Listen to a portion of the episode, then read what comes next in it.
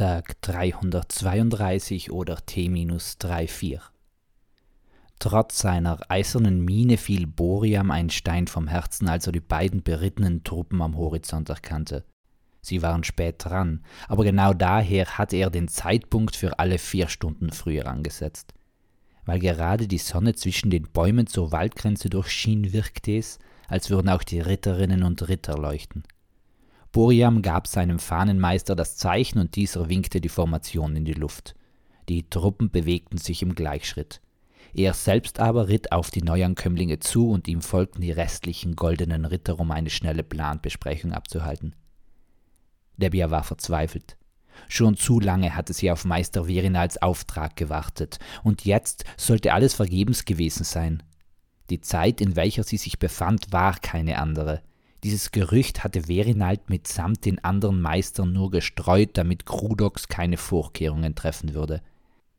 Sie war lediglich durch ein Portal an einen anderen Ort gesprungen, hätte Boriam das Amulett gebracht, dieser hätte es im Kampf dazu eingesetzt, die feindlichen Truppen so auf dem Schlachtfeld zu verteilen, dass jeder einzelne goldene Ritter an verschiedenen unwegsamen Orten gegen einen Teil des Heeres kämpfen musste und so nicht gegen das gewaltige Heer Krudoks zu verlieren aber sie wusste weder, wie weit sie von Boriam entfernt waren, noch ob es jetzt nicht zu spät wäre, ihm das Amulett zu bringen. Und sie ahnte, dass Boriam dasselbe dachte. Mit voller Wucht trat Teril Verinald ins Gesicht und schrie: Wo sein die Göre tun und wie kann ich dahin kommen tun? Verinald lag regungslos am Boden. Das Atmen fiel ihm schwer. Damit hatte er nicht gerechnet. Dieser Räuberhauptmann musste von Krudox beauftragt worden sein, und wenn er Debia hier gefunden hatte, war sie vermutlich auch jetzt in Gefahr. Dann wurde ihm schwarz vor Augen und er erschlaffte. In seiner Raserei trat Teril dem alten Mann noch in den Bauch, ehe er auf Zulis zuging und seinen Säbel aus dessen Brust zog. Das ist noch nicht vorbei gewesen, murmelte er fast ängstlich. Es muss noch einen Weg geben, Debia wusste, dass sie nicht mehr lange hier liegen bleiben dürfte. Zu viel hing davon ab, wie sie jetzt handeln würde. Wie ein Traum überfiel sie plötzlich das Bild, das Zulis vor ihr hersprang und etwas Glänzendes aus der Luft auffing. Dann fiel er zu Boden, und sie erkannte den Schurken Teril Schwarzblick. Hatte er etwa? Debia schnappte entsetzt nach Luft. Während sich Tränen in ihren Augen sammelten, ballten sich aber plötzlich zeitgleich ihre Fäuste. Sie hatte einen Auftrag und den würde sie ausführen. Sie zog ihre Kapuze tief in ihr Gesicht und schlich sich über den Hügel hinweg. Ihr kleiner Schatten schien trotz wachsendem Sonnenschein unentdeckt zu bleiben. Aber Verinald könnte in seinem Alter auch alles verwechselt haben, polterte Sayena.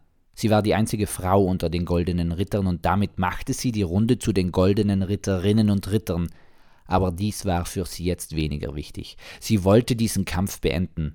Nein, entgegnet Boriam, wir müssen ihm vertrauen und das tue ich mit meinem Leben. Wir teilen uns jetzt auf und ihr werdet dann mit euren Truppen eure Schlachten schlagen. Wer gewonnen hat, kehrt sofort hierher zurück. Und äh, wer zu verlieren droht? meldete sich der Alte Hockt.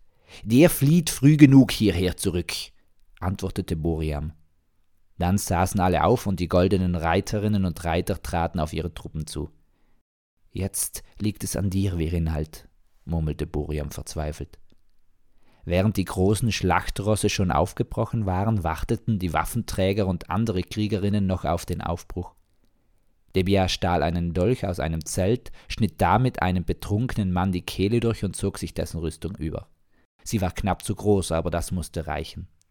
Dann setzte sie sich auf dessen Pferd und ritt den Schlachtrossen hinterher. Warte auf deinen Befehl, schrie eine Frau mit Feder auf dem Helm hinterher. Für Krudox und unsere Welt! schrie sie ihr zurück, zog das Schwert aus dem Sattel und hielt es hoch. Dann preschte sie im Galopp los und die umstehenden Männer und Frauen taten es ihr johlend gleich. Tja, da fehlt wohl noch ein Teil. Peace, Amen and out.